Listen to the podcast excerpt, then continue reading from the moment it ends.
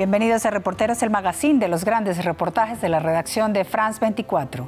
Soy Herminia Fernández y hoy los llevaremos a Chile. ¿Quién no sueña con comprar una isla desierta?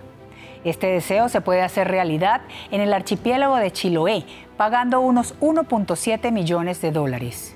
Sitios web venden islas vírgenes en pristinas y remotas áreas de la Patagonia chilena, algunas de casi 45 mil hectáreas. La venta ha generado estupor entre los chilotas, como se les llama a los pobladores del archipiélago de Chiloé. Los posibles compradores son multimillonarios, las hoteleras o la industria salmonera. Las comunidades indígenas tienen miedo de que personas ajenas a su geografía se hagan dueñas del patrimonio histórico, ancestral, económico, ecológico y biocultural. Patricia Lura realizó este reportero y nos acompaña hoy para contarnos más los detalles sobre las ventas de las islas. Les saludo Patricia. Patricia, ¿cuál es la preocupación que se vive entre las comunidades indígenas que habitan cerca de estas islas en venta? Pues estas comunidades basculan entre la indignación, la rabia, pero también la resignación ante lo que está ocurriendo en eh, el archipiélago, que es también un reflejo de, algo que sucede en el resto del país. Se trata de una zona de la Patagonia Norte donde existen islas que podrían ser habitadas, pero que no han sido habitadas por eh, cuestiones espirituales, porque esas islas tienen un vínculo ancestral con muchas de las comunidades indígenas que las habitan en esta área donde los pobladores tienen un carácter anfibio, es muy importante, son fiordos y está la presencia de la tierra, pero también la presencia del mar. Y han utilizado de forma ancestral estas islas como forma de subsistencia para ir a mariscar, para obtener mariscos, para obtener algas, con la que luego vender y poder, eh, por ejemplo, educarse, entre muchos otros eh, temas. Eh, es, por tanto, una cuestión bastante cercana a las poblaciones indígenas que ven con mucha preocupación cómo estas islas que tienen este significado tan profundo para ellos salen a la venta por cantidades exorbitantes de dinero. Gracias Patricia, ya volvemos contigo. Aquí la historia.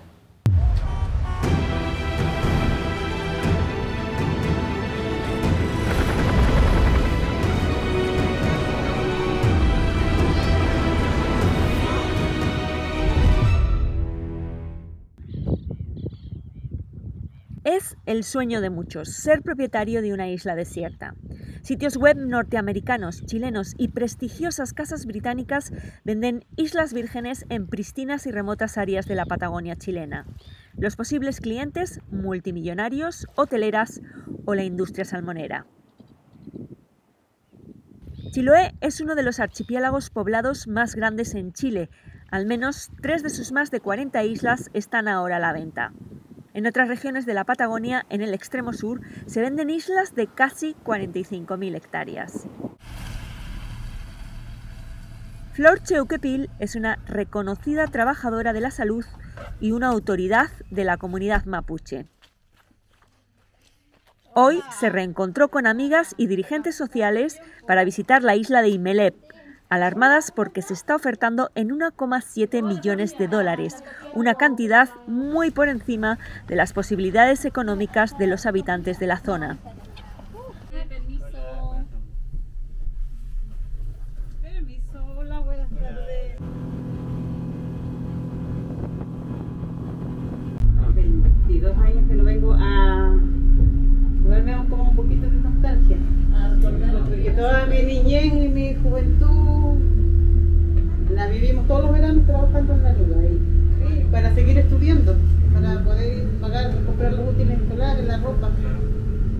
Y, para los hermanos que quedaron en la casa. La emoción se apodera de Flor a medida que se aproxima a la isla de su adolescencia.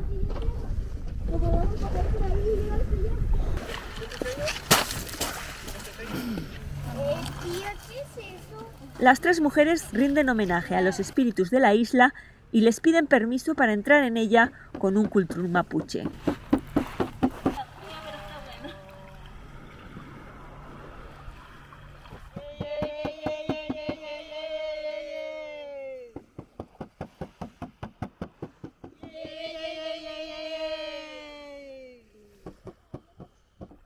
Imelep tiene para las comunidades indígenas un carácter sagrado, que es en parte responsable de que no hayan sido habitadas por siglos. Islas como esta han sido utilizadas milenariamente como lugares para extraer mariscos o algas como forma de subsistencia. Tenemos que defender esto, tenemos que defenderlo porque es algo nuestro, es algo que llevamos acá en nuestro que en nuestro corazón. Entonces hoy día venir acá y, volverme a meter los pies en el agua, sentir ese, esa fuerza que hay acá, es muy es muy sanadora. La isla es un tesoro para nosotros, esta isla. Así que no queremos que por ningún motivo que lo venda así como a otros extranjeros que invaden, que, o que quizás sí la cuiden, pero ya no tengamos esta libertad de llegar. Aunque la isla de sus recuerdos también ha sufrido cambios en los últimos años. Desecho de la salmonera. la naturaleza viene recobrando su espacio. Por ejemplo, acá pero debajo está entera contaminada. Mire cómo está la... Y así están nuestras, nuestras mares, nuestras, nuestras playas, la mayoría aquí en Chiloé producto de la salmonera.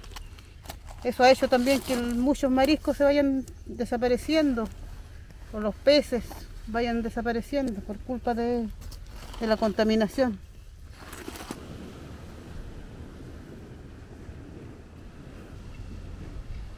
La tensión en Chiloé entre las comunidades indígenas y pesqueras artesanales y la industria del salmón salta a la vista en cada rincón de sus miles de lagos y pequeñas bahías.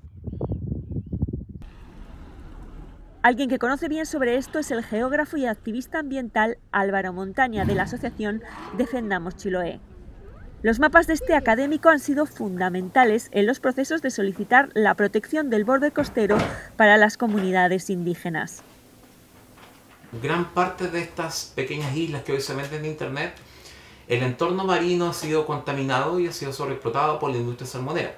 Eso ha originado tensiones, conflictos también con las comunidades locales que dependen de la pesca artesanal, de la extracción de marisco, de la extracción de algas. Eh, el geógrafo muestra en el mapa en rojo la densidad de salmoneras en la zona.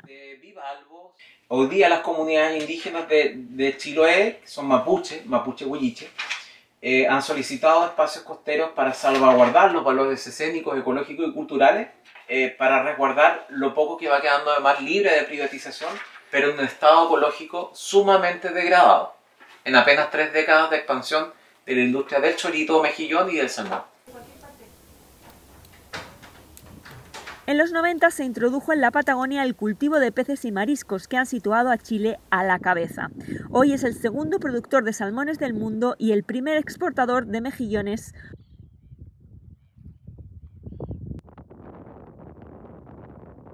El carácter de archipiélago de Chiloé queda reflejado en la forma en que viven muchos de sus habitantes, la mayoría de orígenes humildes.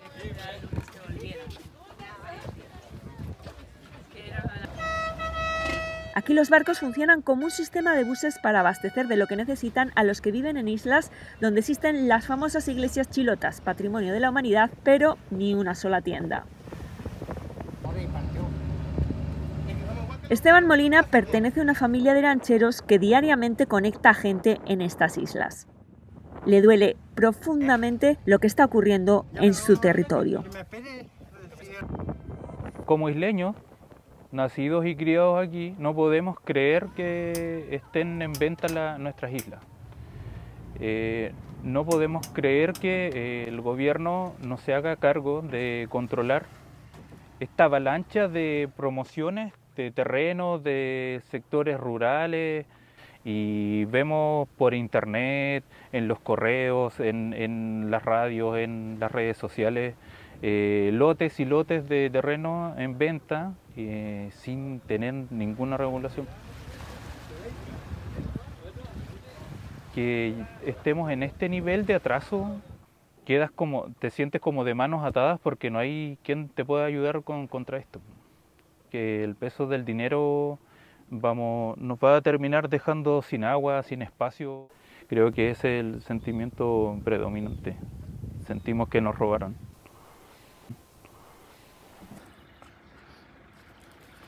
Chile cuenta con más de 43.000 islas. Más de la mitad de ellas son privadas. El Ministerio de Bienes Nacionales del gobierno de Gabriel Boric declinó participar en este reportaje argumentando que, al ser territorios privados, no tienen ninguna injerencia. Carol, oriunda de la bahía de Caulín, tiene sus recuerdos de infancia asociados a la isla de Lacao, ahora a la venta en páginas web extranjeras, incluida la lujosa casa de subastas Sotheby's. Carol trata de transmitir las enseñanzas ecológicas de su infancia a su hijo Damián. Y alrededor de todas las islas podemos encontrar mariscos. Hola. El concejal de Ancud, Pedro Nahuil, es dirigente indígena, al igual que Francisco Vera, que pertenece a la Mesa de Protección de la Zona Costera.